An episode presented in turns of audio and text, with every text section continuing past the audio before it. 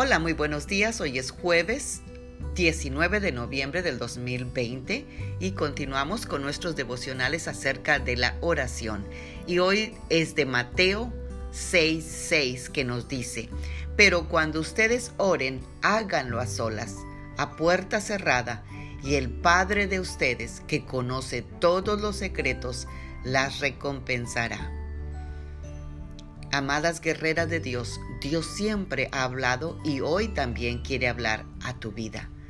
Pero para que te hable debes pasar tiempo en oración a solas con Él. La oración vivifica tu vida, así como necesitamos alimentarnos todos los días, cada día, necesitamos orar y estar en comunión con nuestro Señor. Cuando estamos en comunión con el Señor, nuestros ojos están fijos en Él y Él a su vez pone su mirada también en nosotras. En su presencia encontramos plenitud, llenura del Espíritu Santo y dirección para tomar decisiones que afectarán el rumbo de nuestra vida. Hay recompensa en tu vida cuando oras sinceramente al Señor. Quienes quieran aparentar ser espirituales delante de los hombres, pues tendrán recompensa de hombres.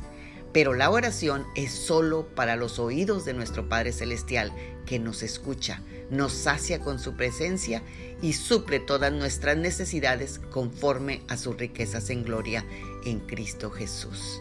Oremos esta mañana.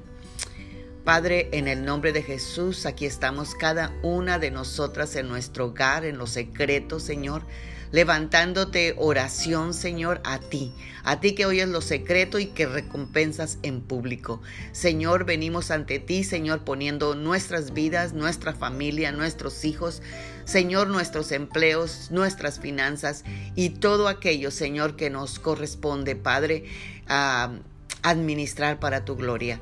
Señor, te damos gracias porque tú has sido y serás siempre nuestro socorro.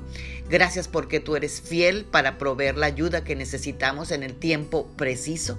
Ayúdanos a siempre clamar a ti antes de buscar la ayuda de los hombres.